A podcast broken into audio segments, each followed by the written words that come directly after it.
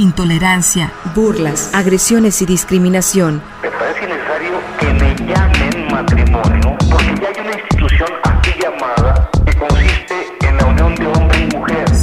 Sórico, Sórico, un espacio diverso para la reflexión y la promulgación de la igualdad de género, con Guadalupe Ramos Ponce. Bienvenidos.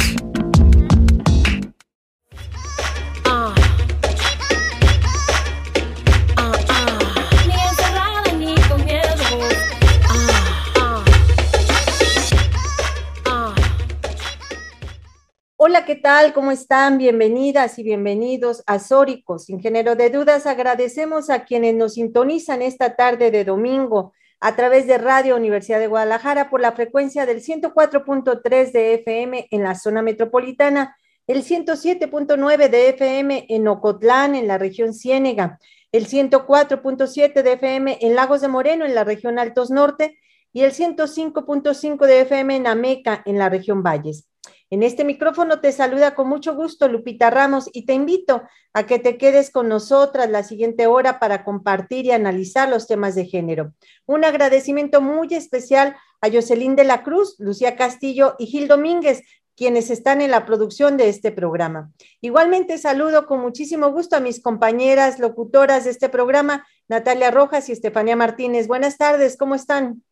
Hola Lupita, hola Estefanía, muy buenas tardes, un placer estar aquí eh, otro domingo reflexionando con ustedes. Les recuerdo a todas las personas que nos escuchan que pueden seguirnos y comunicarse con nosotras a través de nuestras redes sociales, en Twitter en arroba Sórico Sin Género, en Facebook como Sórico Sin Género de Dudas y en nuestro canal de YouTube y Spotify, en donde pueden escuchar nuestros podcasts semanales, al igual que en podcastudg.com.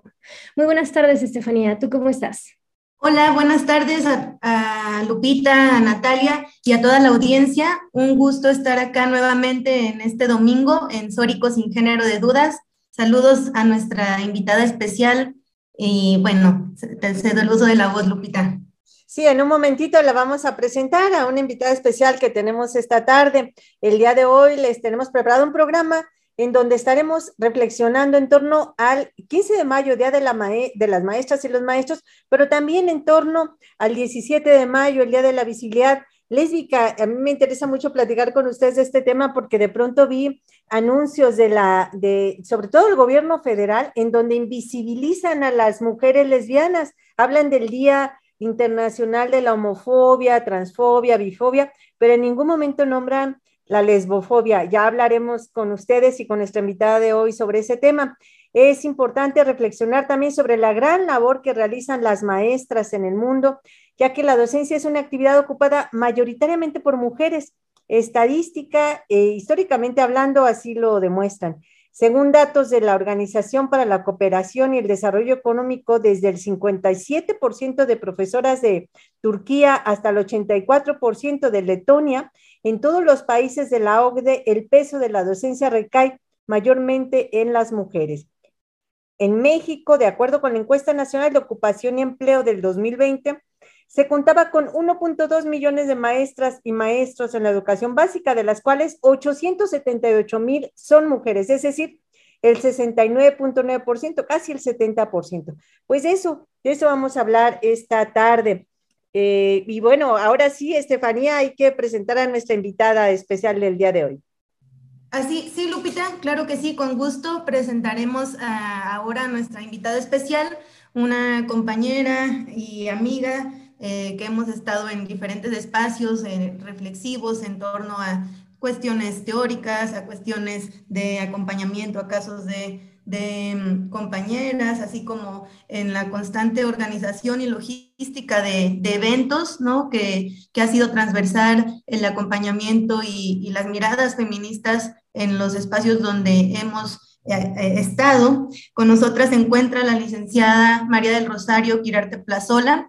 Ella es abogada lesbiana feminista por la Universidad de Guadalajara, maestrante en el Centro Universitario de Ciencias Económico-Administrativas, en la maestría en Innovación Social y Gestión del Bienestar.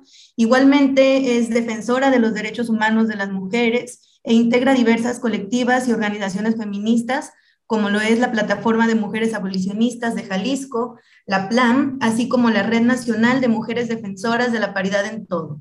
Ella es consejera del Consejo Ciudadano de Mujeres de mm, la Secretaría de Igualdad del Estado de Jalisco, así como internacionalista de los derechos humanos de las mujeres, defensora de las niñas, niñas, niñas, adolescentes y mujeres, y así como pues una compañera muy eh, importante eh, en los temas. Aparte, poeta y cantora, ¿no? Una compañera muy interesante su, su, trayectoria social. Bienvenida, Rosario. Hola, hola, muy buenas tardes. Eh, pues para mí es un gusto estar aquí con todas ustedes de nuevo, aquí construyendo la agenda, la discusión crítica en torno justamente al mismo problema que nos estamos reuniendo constantemente a hablar en Sórico, la invisibilización de las mujeres en todos los ámbitos de la sociedad.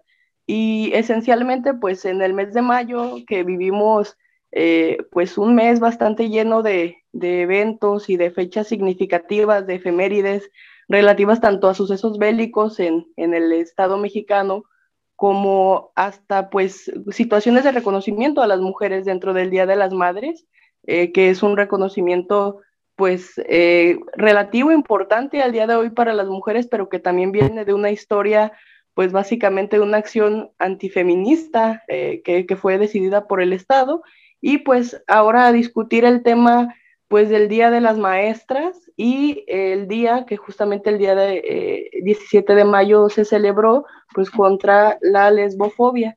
Y como bien refieren, pues en las instituciones eh, el lenguaje no está feminizado y la visibilización de las violencias especiales y pues eh, crueles contra las mujeres que existen basadas en pues nuestro sistema patriarcal justamente eh, en México que está arraigado a estereotipos sexuales y a una violencia pues que, que nosotros hemos catalogado pues ya como una violencia generalizada feminicida que no solamente se particulariza eh, por la agresión a mujeres, ¿no? Sino por la invisibilización, el borrado y pues también el no reconocimiento del trabajo y pues de la existencia de las mujeres justamente en, un, lugar que es meramente feminizado, como es la docencia principalmente en educación eh, básica, ¿no?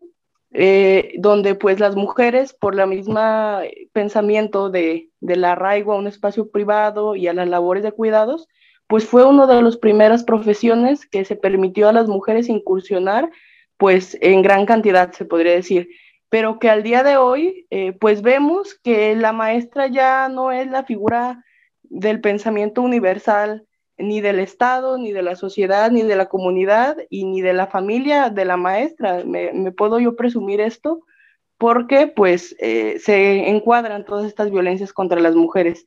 Y pues para muestra de esto, el 17 de mayo, donde en comunicados, en publicaciones en redes sociales y en diversos espacios, se establece eh, la conmemoración del día contra pues todo tipo de violencia por motivos de diversidad sexual y se refiere a la homofobia, a la bifobia y a la transfobia y pues la lesbofobia no existe para nadie. Eh, y si, entonces, eh, pues sí hay una serie de conflictos que debemos empezar a tratar acá y complejizar.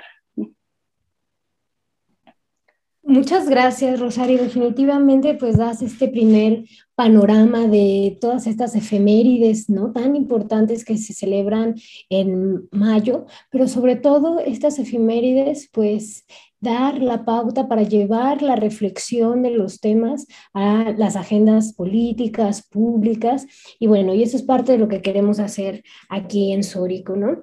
Y en ese sentido, preguntarte, Rosario, ¿cuál es la importancia de visibilizar la labor de las mujeres dentro de la educación y sobre todo porque, bueno, como sabemos, la historia feminista pues tiene una larga lucha histórica por el derecho a la educación y también a la enseñanza, ¿no? ¿Qué implica la feminización de los espacios educativos y la feminización de los procesos también de transmisión de conocimientos?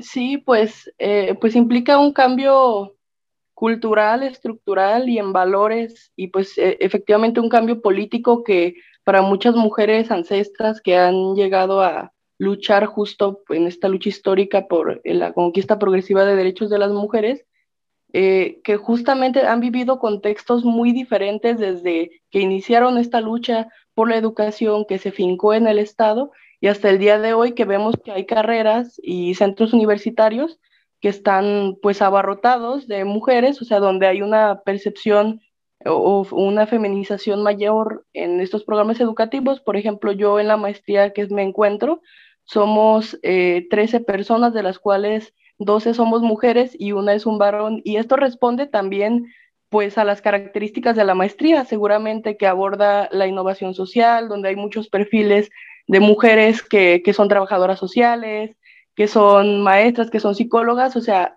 siguen siendo labores o trabajos que históricamente han sido em, pues feminizados en un sentido no muy positivo, pero que ahora eh, pues todas las mujeres que nos hemos preparado y que seguimos luchando para que estos espacios de educación y de formación política y de empoderamiento personal lleguen a más mujeres, lo hemos hecho posible pues gracias a ocupar estos espacios, a no soltarlos y a pues seguir luchando para poder eh, incidir con las demás eh, mujeres. Incluso en la carrera de derecho pues hay una matrícula del 61% de mujeres y pues en esta carrera se siguen abordando distintos tipos de comentarios sumamente misóginos y machistas, pero que las mujeres pues resisten y feminizan este trabajo eh, pues desde una labor tanto histórica como pues práctica en la actualidad. Y es, es un gran valor puesto que pues lo impensable para muchas mujeres en, en sus tiempos, hace 50 años tal vez, para nosotras es muy normal ver a las mujeres en todos los espacios públicos, en el transporte, en las oficinas, en los gobiernos, en las universidades. Sin embargo, nos hace falta llegar a esos espacios públicos desde la toma de decisiones y el poder aún. Sí, bueno, sin duda esto que mencionas, eh, Rosario, es fundamental. Muchas gracias. Aprovecho para saludarte, agradecerte que estés acá en este diálogo con nosotras en Sórico. Y sí, justamente pensar que la incorporación de las mujeres al espacio público, a, llegar a las escuelas, a las universidades, pues ha estado lleno de, de obstáculos y en realidad las primeras carreras y los primeros espacios educativos a los que pudieron acceder fue, eh, son, eh, son los de servicio, son los de atención, son los de cuidado, la enfermería, ¿no? Y, precisamente el de la, la, docencia, ¿no? La posibilidad de, de, formar a otros, pero también ahí está la dimensión, una de las dimensiones eh, de mayor valor que tiene este tema de la docencia en todos los niveles, en todos los ámbitos, es por la influencia tan grande que puede tener una profesora con eh, pues esas, cuando son, se trata de pequeñas, de pequeños, de, niñas y de niños que están en formación, pero también de, adultos, incluso ya en la universidad, pues todo lo, lo, que implica que tenga eh, bajo eh, pues el pensamiento, el cuidado, la, la formación, eh, de una persona como la profesora, y hablamos en femenino porque ya lo estamos hablando de que la mayoría de, las, eh, de quienes están en, en, ese ámbito ejerciendo la docencia son mujeres, pues es un peso muy grande, pero también una responsabilidad enorme la que tienen. Eh, Rosario, tú además estás en este ámbito de, de, preparar a otras, a otros, de formarles en talleres, en capacitaciones. Natalia, que está aquí, también es es profesora en el ITESO. También me gustaría, Natalia, eh, que compartieras un poquito también de, tu, de tus procesos de docencia. Yo misma soy profesora, yo ya tengo más de 30 años aquí en la Universidad de Guadalajara y la verdad es que es una de mis pasiones el, poder, el tener esta posibilidad, ¿no? De, dejar semillitas sembradas de inquietud en otras y en otros eh, acerca del, conocimiento, ¿no? Y sobre todo, en nuestro caso, pues si dejamos semillitas feministas, pues eso está mucho mejor, ¿no? Porque para mí es fundamental este enlace que hay del el feminismo y la docencia. Ser feminista y ser profesora, bueno, pues ese es un plus maravilloso, ¿no? Así es. Eh, ¿Tomo la palabra o, escuchamos un poco a Natalia?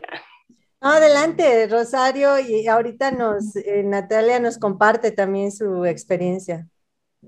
Pues sí, justo hay una dimensión transformadora muy importante en, cuanto a la docencia, la docencia de mujeres en un principio y después pues de mujeres feministas, ¿verdad? Porque además de que ha llevado una conquista de los espacios, pues lleva una dimensión de un cambio de valores, una formación crítica, siempre apasiona a la maestra que es crítica de todo, que está contra el gobierno, que está contra las instituciones, pero que también pues apela a cambiar el mundo a través de distintas eh, pues ocupaciones o directrices o acciones dentro de su quehacer como docente. En mi caso, yo he tenido la oportunidad y también la gran fortuna de dar clases en algunos niveles de bachillerato y también en algunas clases de la universidad, cubriendo a algunos docentes o apoyándoles dentro de talleres, conferencias, charlas. Y pues también en mi quehacer como activista y de verdad que para mí es lo más importante, es lo que más disfruto porque la transmisión de la información o del conocimiento, eh, pues desde una visión crítica y desde una visión que te invita a seguir investigando y a formarte y a sensibilizarte, pues considero que es algo muy necesario en el mundo de hoy, también para que haya más mujeres que se unan a la causa de las mujeres, para que haya pues más acciones dentro de las universidades, las escuelas y las secretarías de educación, pero principalmente porque eh, pues sí, la formación tal vez del género eh, a las mujeres nos hizo eh, de otra forma en, en, cuanto al trato social y en cuanto a, pues igualmente a los ideales que tenemos de un mundo mejor. Y creo que de entrada eso ha permeado para que las mujeres que hemos sido docentes históricamente, al día de hoy nos mantengamos en este espacio, transformando la sociedad, generando estos valores pues de solidaridad, de sororidad, de, feminismo, de apoyo mutuo y de paz, principalmente en una sociedad que es tan violenta. Eh, necesitamos justamente esta cultura de paz que no nomás se queda en una o dos charlas, sino en algo pues que a todas nosotras nos ha costado años de trabajo, que es esta perspectiva feminista, tener estos lentes que, que justamente cuando damos estas charlas, cuando vamos e invitamos a, a las personas, a que, a las estudiantes, a los estudiantes, a que pues escuchen eh, las cuestiones relativas al feminismo, a la lucha de los derechos humanos, a invitarles a que defiendan sus derechos, pues justamente esta semillita queda ahí implantada y se riega y pues puede generar un cambio porque considero que no es posible cambiar las instituciones, ni los gobiernos, ni las estructuras, pero la visión de las personas sí. Y eso, más allá de llegar solo a impactos en el macrosistema,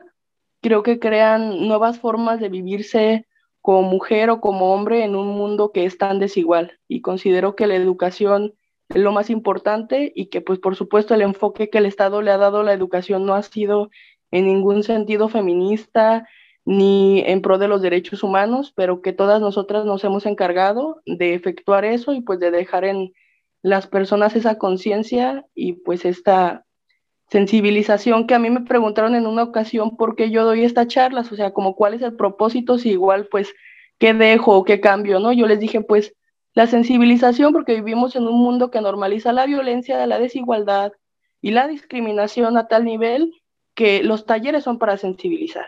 Y creo que no hay una mejor, eh, un mejor que hacer de un docente, de una docente, especialmente que sensibilizar e informar, eh, pues, para la vida. Y definitivamente una labor sumamente importante, ¿no? Y compleja la que generan nuestras docentes en todos los espacios y que justo eh, la historia que, cargan las, las, mujeres en los ámbitos educativos es sumamente compleja, ¿no? Desde el momento en que, que logran feminizar de alguna manera la educación, pues está, sabemos eh, que está construida bajo un sistema y dinámicas patriarcales y androcéntricas, ¿no? Que justamente en a pleno 2022 no logran eh, descentralizarse esta eh, una educación eh, igualitaria, libre, con una conciencia crítica y donde se generen las reflexiones feministas que pues justo dan un espacio para generar eh, vidas más vivibles, ¿no? Libres de violencia. Y en este sentido, pues cuando las mujeres han llegado a, los espacios institucionales educativos, pues a pesar de que ya se asumen estos discursos por las instituciones universitarias, la misma UDG, ¿no? El ITES o las universidades privadas, las universidades em, públicas a nivel Jalisco, pues, que es lo que tenemos aquí cercano y tangible, pues no logra eh, generar, no, no, se logran eh, generar espacios libres completamente de violencia, ¿no? Aún hay mucho trabajo que hacer en un sistema que sigue imperando eh, machista, ¿no? En muchas dinámicas que se siguen transformando y que siguen generando espacios donde el desarrollo académico, profesional de las, de las académicas, pues no, no, no garantiza una, espacios libres de violencia, ¿no? Y, plenos. Eh, en este sentido, pues Natalia, ¿cómo has vivido tú esto, este espacio académico? ¿Cuáles son los retos, desafíos que, que, implican estas estructuras? Y que, bueno, estás en una universidad, sin embargo, a, a nivel de todo el sistema educativo, pues ¿cuál, cuáles son algunos de los retos y desafíos que implica los sistemas educativos para mirar con miradas eh, feministas de las mujeres. Sí, pues esto que mencionas es definitivamente algo que debemos de estar eh, cuestionando, ¿no? Si bien empezábamos el programa diciendo que la mayoría de las maestras, quienes están en estos procesos, pues pedagógicos, educativos, docentes, son mujeres, pues debemos de cuestionar eso, ¿no? ¿En qué condiciones las mujeres estamos enseñando? Y en ese sentido decir que hay una deuda histórica eh, para la erradicación de todos los tipos de modalidades de violencia, tanto para las alumnas como para las profesoras. ¿sí? Y en este sentido, algo que es importantísimo eh, seguir insistiendo es en el derecho a la libertad de cátedra, la libertad de expresión de las profesoras en todos los niveles, de los derechos laborales eh, básicos e indispensables que se deben de tener dentro de esta ah, docencia. Y bueno, definitivamente seguir impulsando la autonomía también de las profesoras dentro de estos eh, espacios educativos, ¿no? que realmente puedan llegar a proponer desde em, el feminismo, por ejemplo, ¿no? la reivindicación de derechos eh, humanos de las mujeres, que llamen a este pensamiento crítico, al debate informado de ideas y bueno, definitivamente eh, son temas que deben de seguir estando en la agenda pública, ¿sí? Porque si bien es cierto, si volteamos a ver al pasado, pues vemos que este derecho a la educación y a la enseñanza y transmisión de conocimiento, pues ha sido una de las primeras... Em, eh, eh, apuestas ¿no? del movimiento amplio de mujeres, porque sabíamos que en el reconocimiento de estos derechos también estaba nuestro reconocimiento de nuestra humanidad, de nuestra ah, autoridad intelectual también como mujeres. Entonces, esto sigue siendo vigente hasta hoy en día. Creo que es un derecho que definitivamente debe de ser central en todas las agendas feministas de mujeres y, políticas, definitivamente. Y bueno, pues vamos a seguir reflexionando de estos temas. Recuerden que estamos hablando del Día Internacional de las Maestras y también el 17 de mayo. Y pues bueno, vamos a ir a un pequeño corte y regresamos. La tolerancia es relativa. Relativa. relativa. La, aceptación, la aceptación, es absoluta. Sórico. La agresión no es amor, es violencia y se denuncia. Y se denuncia. Sórico.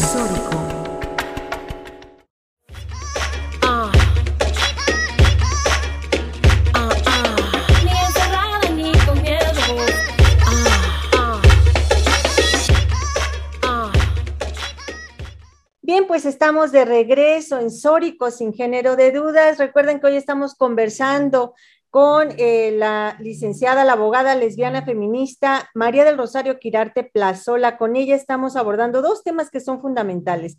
El 15 de mayo, que es el Día Internacional, es el día en México celebramos, conmemoramos a las profesoras, a los profesores, pero sobre todo queremos darle el énfasis sobre la gran labor que realizan las mujeres en el ámbito de la docencia. Y también hablando del 17 de mayo, que es el Día también internacional de la eliminación de las fobias en las diversidades, la lesbofobia, la bifobia, la transfobia, pero también con un énfasis especial en torno a la invisibilización que se hace desde lo institucional, desde lo oficial de las mujeres lesbianas, ¿no? Hemos visto, yo vi por lo menos difusión de, de algunos carteles, algunos postales tanto del gobierno de México como de CONAVIN, como de diversas secretarías a nivel federal, y todas hablan de la homofobia, de la bifobia y de la transfobia, pero no mencionan a las mujeres.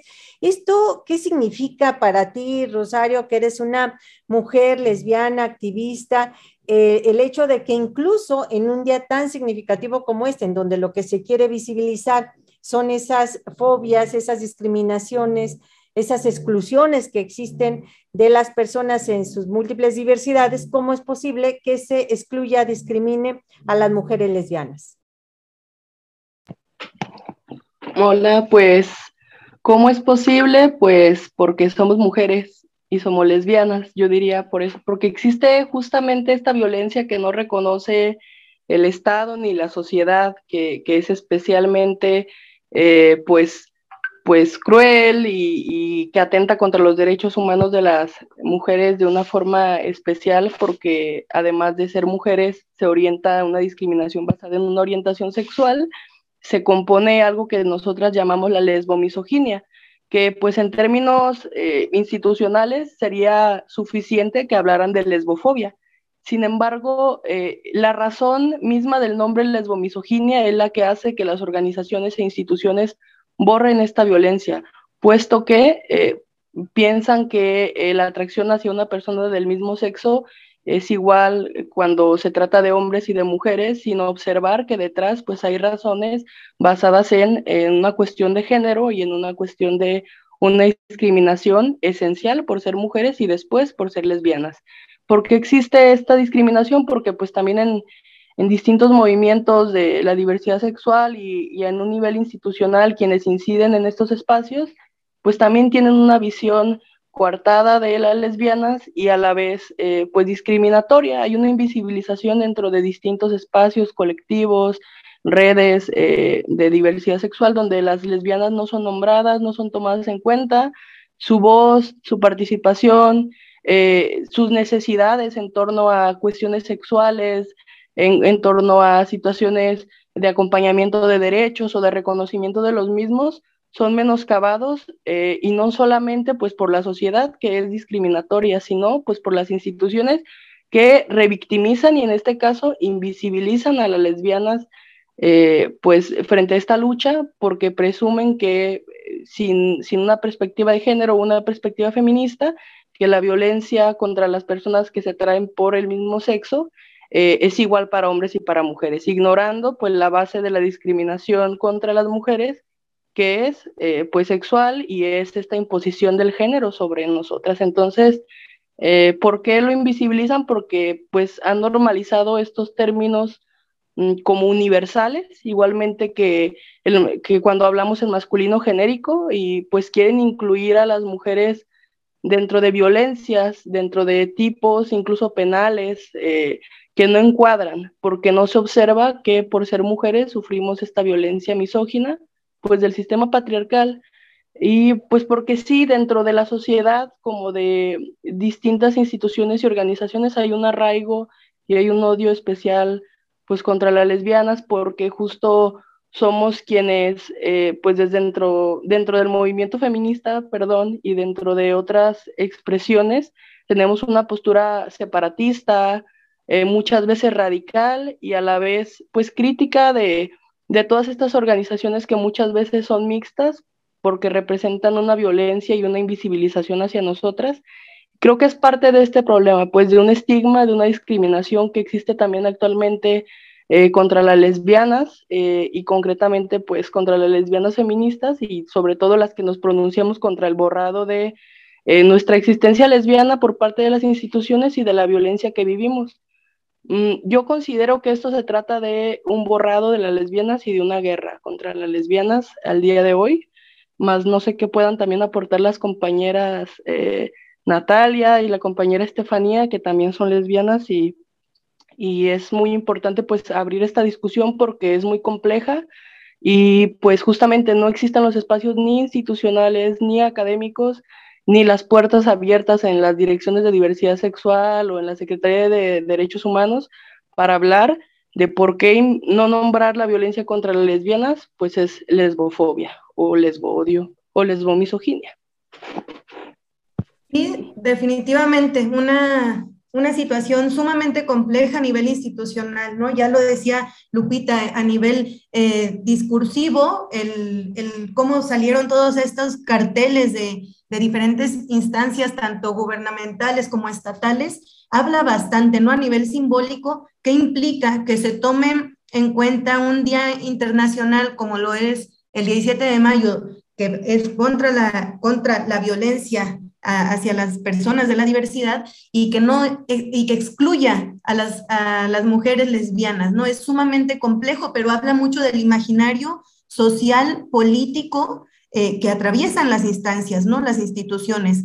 Por un lado, se pronuncian eh, contra estas violencias y que está ya claro este consenso, este acuerdo generalizado donde se, el acuerdo social es que no se va a violentar a ninguna eh, persona más por, su, por su orientación, su identidad, su, em, su forma de construir su, su, su vida, su, su género, su, su vivencia en el paso por esta, esta vida, ¿no? Y sin embargo, a nivel simbólico nos dicen, sí, pero no tenemos claro qué es la lesbofobia, ni siquiera la vamos a poner, ¿no? En ese sentido, es lo que el mensaje que mandan, pero más allá de eso, a nivel práctico, ¿Qué implica esta invisibilización? Que en las políticas públicas, en las, en, las reflexiones colectivas de lo que implica las, las problemáticas sociales que atienden las instituciones,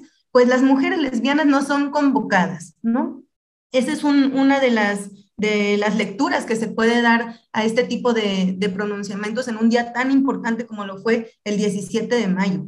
Y sin embargo, está ahí esa invisibilización en el escenario eh, político y, a nivel pragmático también, ¿no? Es un hecho que las reflexiones no están abiertas para las mujeres lesbianas críticas que pueden aportar a las discusiones de lo que implican las políticas públicas para las mujeres.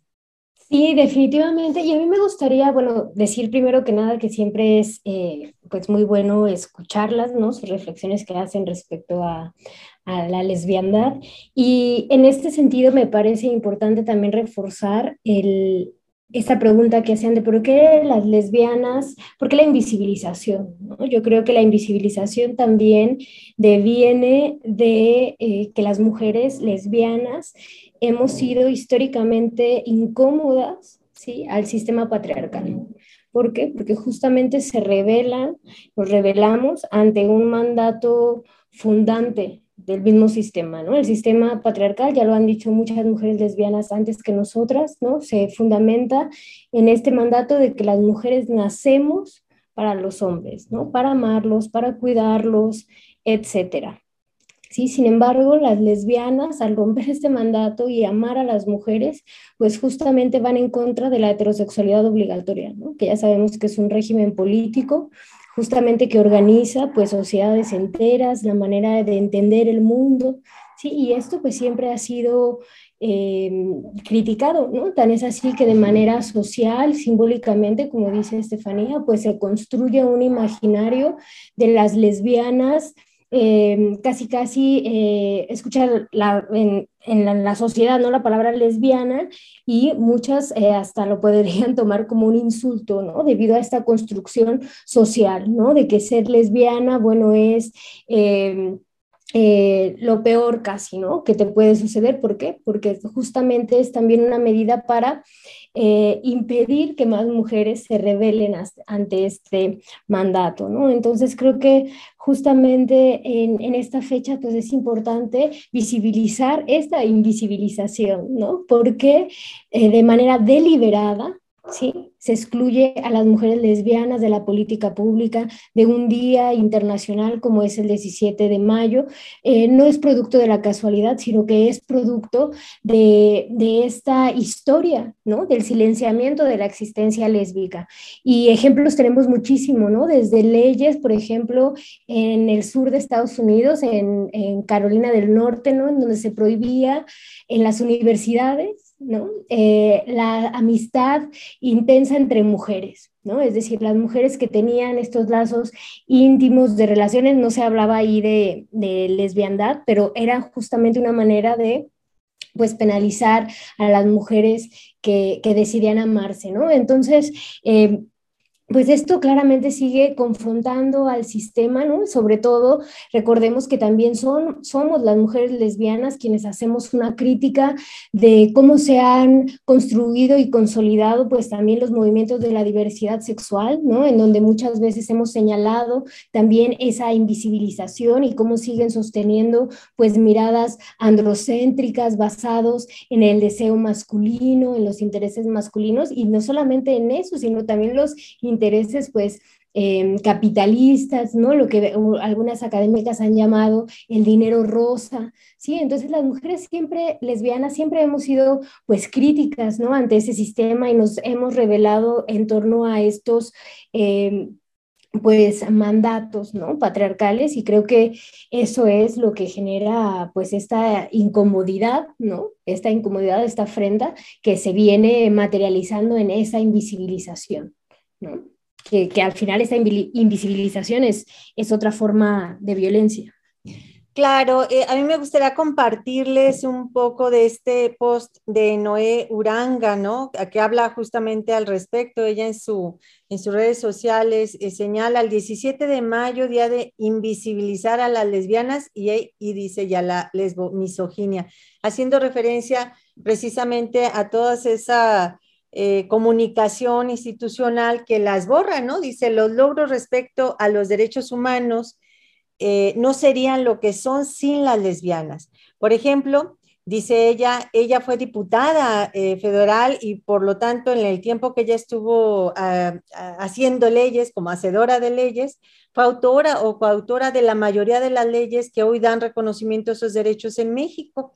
Dice, sin embargo, cada día es más evidente que hay un intencional borrado de mujeres desde la corriente política ideológica queer, lo que no es nada complicado de lograr al interior de un movimiento que, como todo lo que está marcado por la cultura patriarcal, es misógino y machista.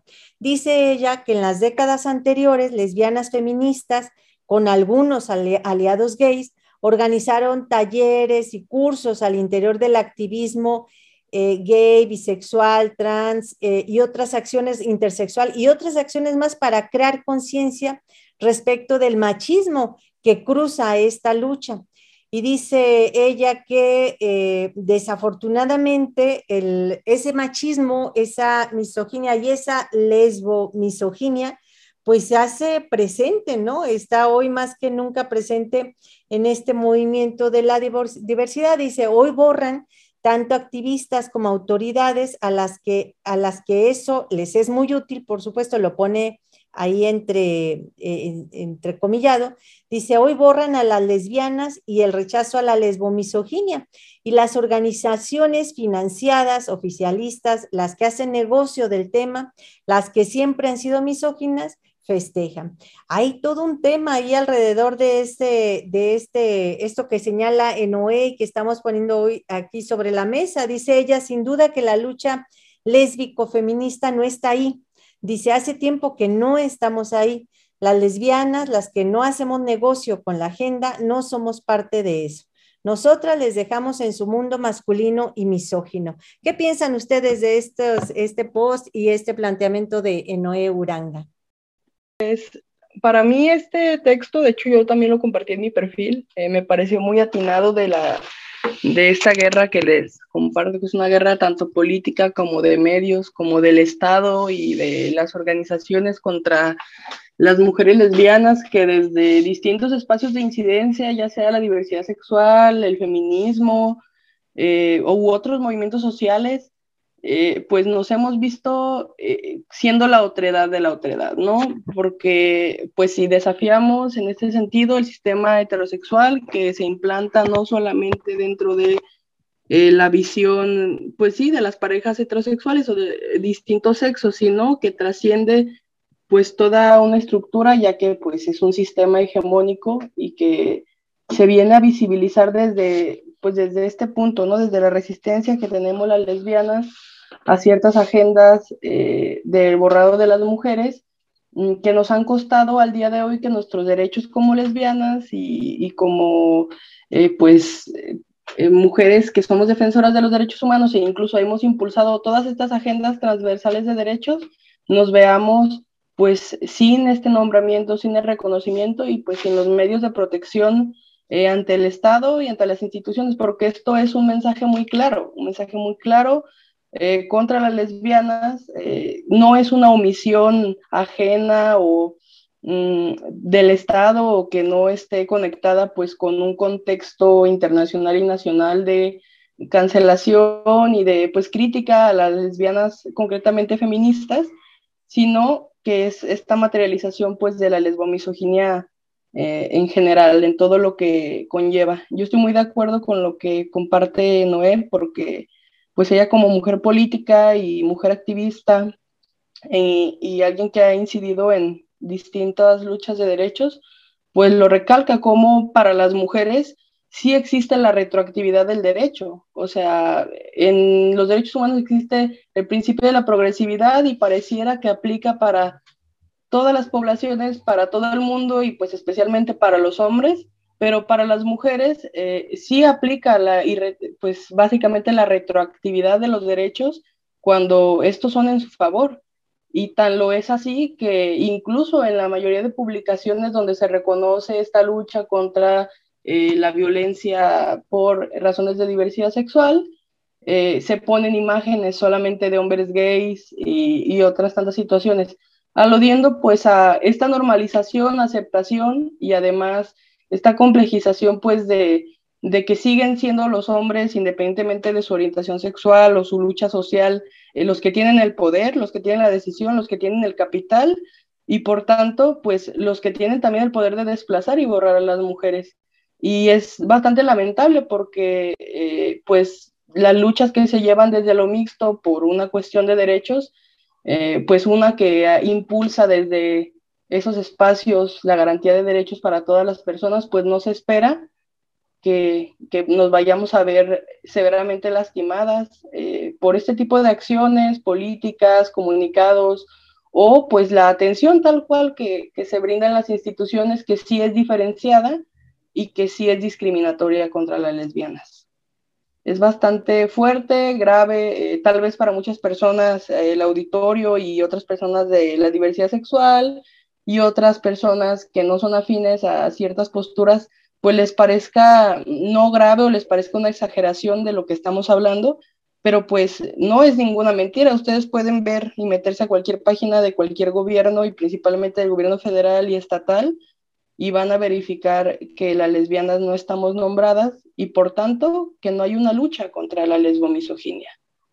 Sí, sí, justamente un, un tema, uno de los temas de las agendas tan importantes, ¿no? Para poder atacar este sistema androcéntrico, patriarcal, machista que hemos estado mencionando y que ya nuestras antecesoras durante tantas eh, generaciones han estado eh, haciendo hincapié en que un sistema patriarcal, androcéntrico, opera las la, cultura y con ello las instancias y con ello los recursos, las instituciones, los programas, las políticas públicas, claramente esta, este sesgo al, generar esta invisibilización de las mujeres lesbianas que han aportado tanto a las agendas feministas, pues es eh, dar, un, una, dar una batalla muy evidente, ¿no? Muy expresa de este sistema patriarcal que, busca seguir operando sin esta crítica que las mujeres lesbianas feministas han hecho, ¿no? Acompañadas de las mujeres feministas que han estado en las, en las luchas históricas, ¿no? Y que esto es, simplemente es un tema tan complejo que, que, se, tiene que poner, en la mesa, ¿no? Y se tiene que eh, generar las discusiones, los espacios, los diálogos pertinentes para, para desmontar estas, estas nuevas operaciones que, ha implicado este sistema eh, patriarcal, neoliberalista, imperialista, ¿no? Que justo busca eh, des desterrar la, toda criticidad que esté en las agendas, ¿no? Y que las prioridades en las, en las agendas pues están muy claras, ¿no? Los feminicidios, el tema de las mujeres, las niñas, las adolescentes, los eh, abusos constantes y sistemáticos, ¿no? Una, las agendas que las mujeres lesbianas han estado poniendo, la crítica, tiene que ver con la violencia contra las mujeres. Y priorizar estas críticas y estas agendas Mm, eh, claramente ponen en, una situación de desventaja a un sistema ah, patriarcal que busca seguir generando las condiciones para, la subordinación de las mujeres, ¿no? Y, así como estos temas, muchos otros que las mujeres eh, lesbianas han puesto en, el centro de, los diálogos y las críticas. Entonces, es un desafío bastante importante, ¿no? El generar los diálogos pertinentes para dar las condiciones en donde las críticas em, eh, sistemáticas que han generado las mujeres lesbianas, pues se tiene que, que, poner en la mesa, ¿no? Natalia. Sí, eh, coincido con lo que dicen ambas, bueno, todas, ¿no? Incluyendo el post Creo que eh, definitivamente no podemos negar esta genealogía política de las mujeres lesbianas, que lo que dice el post, en realidad las mujeres lesbianas los hemos estado diciendo por décadas, ¿no? Es importante reconocer a las lesbianas de los 60, 70, quienes estaban hablando justamente de la misoginia que ya se empezaba a permear y a fortalecer dentro de los movimientos de la diversidad sexual, ¿no? Tenemos a Sheila Jeffries, a nivel internacional, a nivel nacional, Jean María Castro, y ellas hablan justamente, ¿no? De este mercado sexual, ¿no? En el cual, pues, imperaba la cultura del antro, ¿no? La relegación a las personas de la diversidad sexual, a la nocturnidad, a eh, un montón de, eh, pues sí, de situaciones eh, que no construían justamente estos espacios seguros y feministas, ¿no? Para las mujeres. Y bueno, ahorita también algo que me preocupa y que es preocupante, sobre todo ante estas violencias en contra de las mujeres lesbianas, es la desaparición justo de espacios por y para mujeres lesbianas, ¿no? Vemos, bueno, yo a nivel personal, en los países que he visitado, que eh, tenido la oportunidad de vivir, una de las cosas como mujer lesbiana es la búsqueda ¿no? de espacios, de mujeres, y una constante es que no hay estos espacios materiales de reunión única y exclusivamente para mujeres lesbianas, ¿no? y que esos aún están más en peligro en la actualidad cuando eh, eh, muchas veces ven, ¿no? Como de excluyente que las mujeres lesbianas quieran reunirse entre iguales, ¿no? El reconocimiento de que el derecho de reunión, de asociación entre iguales eh, es un derecho humano, ¿no? Y el tenerlo que recordar hoy en día es preocupante y que esto ha llevado justo a la desaparición de estos espacios y pues bueno, también la imperante eh, cultura de violación en contra de las mujeres lesbianas dentro y fuera eh, de diferentes estructuras, ¿no? Incluyendo eh, las violaciones correctivas, ¿no? que ya sabemos, y bueno, ahorita también el tema de tener que defender que las mujeres somos, las lesbianas somos mujeres, ¿no? Es decir, eh, esta imposición al sistema, pues, eh, heterosexual, fálico, pues también es es preocupante, ¿no? Entonces, bueno, recordar esa genealogía, ¿no? Recordar lo que ya las mujeres lesbianas hemos estado diciendo en la historia, creo que es importante, pues, centrarlo, ¿no? Y como dice Estefanía, generar los diálogos, primero entre lesbianas, entre mujeres lesbianas y después eh, diálogos amplios, ¿no? Porque justamente recordar que también, pues los diálogos, el debate informado de ideas es un elemento central, pues, que viene a fortalecer a, la democracia, ¿no? Entonces, bueno. Eh, también eso para la reflexión. Y bueno, ya estamos llegando casi a los últimos minutos. Muy interesante todo lo que hoy se abordó acerca pues eh, en la primera parte hablamos del papel tan importante de las maestras, de las mujeres en el profesorado, en la docencia. Y en esta segunda parte hablamos también sobre el tema eh, de la, eh, hablamos, por supuesto, de dos fechas importantes, 15 de mayo y 17 de mayo, el día de en contra de la lesbofobia, homofobia, bifobia, transfobia, pero sobre todo hicimos el énfasis de cómo se invisibiliza a las mujeres lesbianas. Y bueno, qué mejor que en este diálogo con ustedes tres que, que se viven como mujeres lesbianas y que además con todo este bagaje teórico que tienen eh, con este tema y que puedan pues dar luz a nuestra audiencia sobre qué significa esto de que en un día tan importante en contra de la lesbofobia no se nombre a las mujeres lesbianas, ¿no? Entonces, eh, pues hacemos ahí el énfasis, lo dejamos ahí para la reflexión con nuestra audiencia. Eh, vamos a seguir conversando seguramente de estos temas en próximos programas, pero por el momento, pues ya es el momento de, despedirnos. Eh, Rosario, te pido una reflexión final.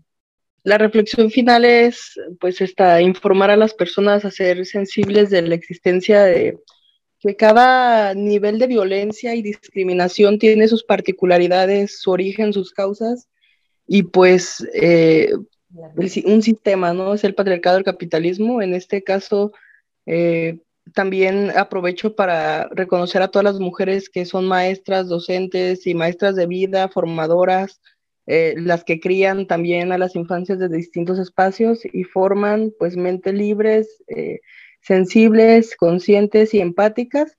Y pues un mensaje para las lesbianas, si nos invisibiliza, nosotras nos visibilizamos, nosotras nos encontramos entre iguales, entre nosotras, no están solas, las amo, eh, y si el Estado no, reconoce nuestra existencia, pues las lesbianas reconocemos la existencia entre lesbianas. Gracias. Sin duda, sin duda. Muchas gracias, Rosario, por, por tus reflexiones, por tus palabras y por estar acá en esta ocasión, en esta tarde de Domingo Histórico, sin género de dudas. Pues hemos llegado ahora sí al final del programa. Muchas gracias, Natalia y Estefanía. Muchas gracias. Gracias, Lupita. Gracias, Estefanía. Gracias a todos quienes nos escucharon. Tenemos una cita el próximo domingo. Mm, gracias a todas. Nos sintonizamos el próximo domingo. Así es, nosotros tenemos una cita el próximo domingo. Agradecemos que nos hayan acompañado en esta emisión de Sórico sin género de dudas. Le dejamos en compañía de la programación de Radio Universidad de Guadalajara. Hasta el próximo domingo. Intolerancia, burlas, agresiones y discriminación. Me parece necesario que me llamen matrimonio porque ya hay una institución así llamada que consiste en la unión de hombre y mujer. Sórico, Sórico, un espacio diverso para la reflexión y la promulgación de la igualdad de género con Guadalupe Ramos Ponce. Gracias por acompañarnos.